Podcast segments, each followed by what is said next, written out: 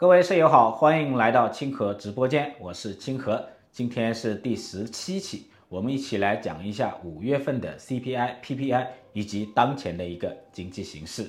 国家统计局呢发布了五月份的通胀报告，其中呢 CPI 同比增长百分之零点二，还是比较低迷的哈。PPI 呢同比下跌百分之四点六，跟之前的预测差不多啊，继续的下跌，在四月份的基础上还下跌了。一个百分点，我们先来看 CPI，看看五月份什么样的东西是上涨的，什么样的商品是下跌的。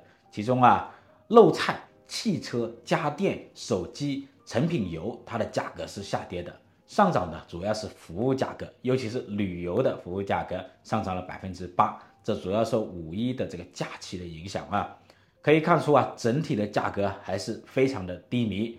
那 PPI 呢，就更惨了啊。PPI 连续多少个月下跌了？连续八个月下跌了，而且三四五月份啊，它的下跌的速度就明显在加速。下跌幅度大的主要是上游和中游的跟原材料有关系的一些行业，比如说煤炭、石油、天然气、黑色金属、化学原材料等等等等啊。那么怎么理解当前的这一轮价格的下跌、价格的低迷这种形势呢？之前呢，我就分析过这一轮的价格下跌周期啊，从上游到下游是持续的下跌，主要受两重夹击，一个是上游的原材料出清，价格快速下跌；另一个是下游的消费需求不足，家庭购买力不足，上下游夹击。那我先来解释一下啊，上游原材料出清它是什么意思呢？每一轮的投资刺激过后啊，它都会出现产能过剩。库存高企，所以这一次的话呢，主要是因为疫情期间的一个投资刺激，上游的原材料大规模的扩张，到去年的下半年开始，产能就明显过剩了，然后甩卖库存，价格呢一路的下跌，这就是上游的原材料的出清，下游的消费需求不足就很容易理解了。为什么下游的消费需求不足啊？主要的原因就是家庭的一个收入，家庭的购买力不足，那。今年的消费复苏呢，我们知道它有两个明显的一个特点，一个是口红效应啊，就是量上去了，但是价格它下来了；另外一个就是消费分化，怎么分化呢？日常消费啊它是上涨的，但是可选消费，尤其是大类消费它是下跌的。家庭收入呢没有明显的改善的前提下，体制内又降薪，大厂又裁员，年轻人的失业率啊又比较高，百分之二十，钱呢就这么多。五一去了旅游，去了吃饭，那把钱花的差不多了，自然就没有多少钱买衣服、换手机了。大类消费啊，这些它不是刚需的一个消费，最能够体现家庭的一个购买力。像汽车、手机、家电、家具这些大类消费就比较低迷了。大家可以关注一个指标，那就是核心通胀率。核心通胀率啊，它是扣除了食品和能源的价格。比较能够反映家庭的一个真实购买力。我们的核心通胀率最近三年啊，它都没有超过百分之一点五，最近一年它没有超过百分之一啊。五月份呢，只有百分之零点六，这说明啊，我们家庭的购买力和消费的需求是很低迷的。那么价格低迷，价格下跌会有什么样的影响呢？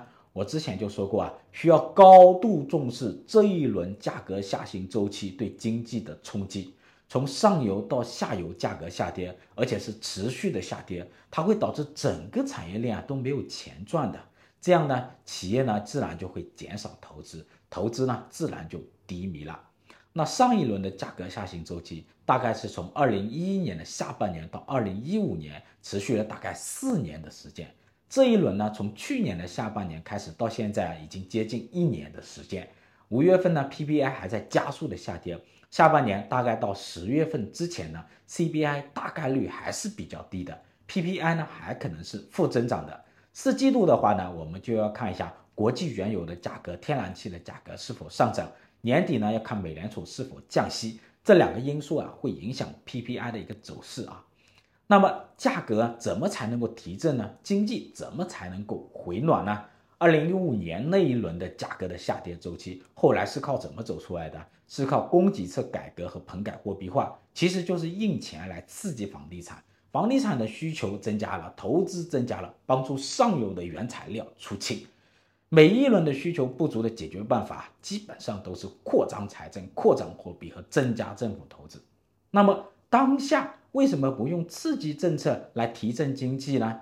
其实啊，不是不用，是刺激政策也没有起到好的效果，可以说啊，有一些失灵了。大家有没有发现一个问题哈？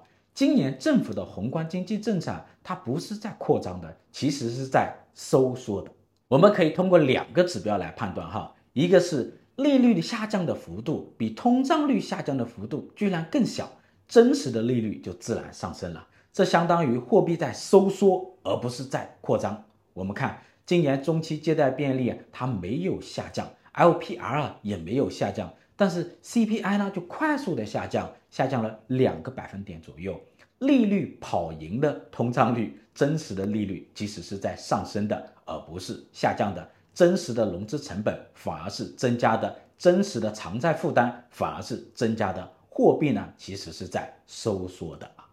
第二个，我们看广义财政支出的增速比名义 GDP 的增速更低，这说明财政啊它也不是扩张的。而是收缩的，至少是跑输名义 GDP 的。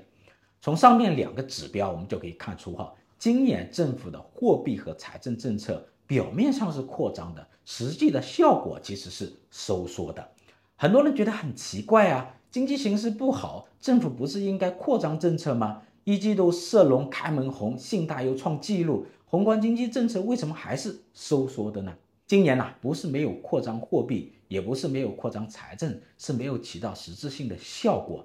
一是大量的超发的货币呢，在银行里空转，这叫流动性陷阱；第二是大量的债务融资啊，其实是在借旧还新，没有真实的投入到项目当中去。今年呢，五月份的城投债的净融资啊，其实是负数的，负四百多亿呢。过去的投资刺激的这种政策，在实际经济运行当中可能有一些失灵了。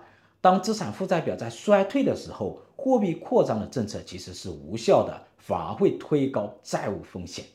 目前啊，政府的投资受到了四种约束：一是地方政府的债务的约束；二是房地产泡沫风险和债务风险的约束；三是出口下降和国内家庭购买力不足的约束。四是上游的产能过剩的一个约束，所以啊，当前的宏观经济政策到了十字路口啊，是时候需要改变宏观经济政策的思路了。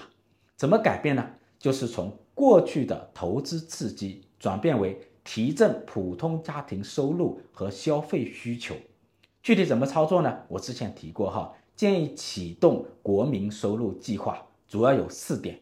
一是直接给普通家庭发现金，二是降低存量房贷利率，三是提高国有企业利润上缴比例，给中小企业减税，给低收入家庭提供税收补贴，四是央企注资社保基金，大幅度提高农村家庭的养老金。只有大幅度提高普通家庭的收入，才能走出持续经济刺激的这么一种陷阱，促进经济进入正循环。正反馈，最后呢，也是最重要的，要启动新一轮的改革开放。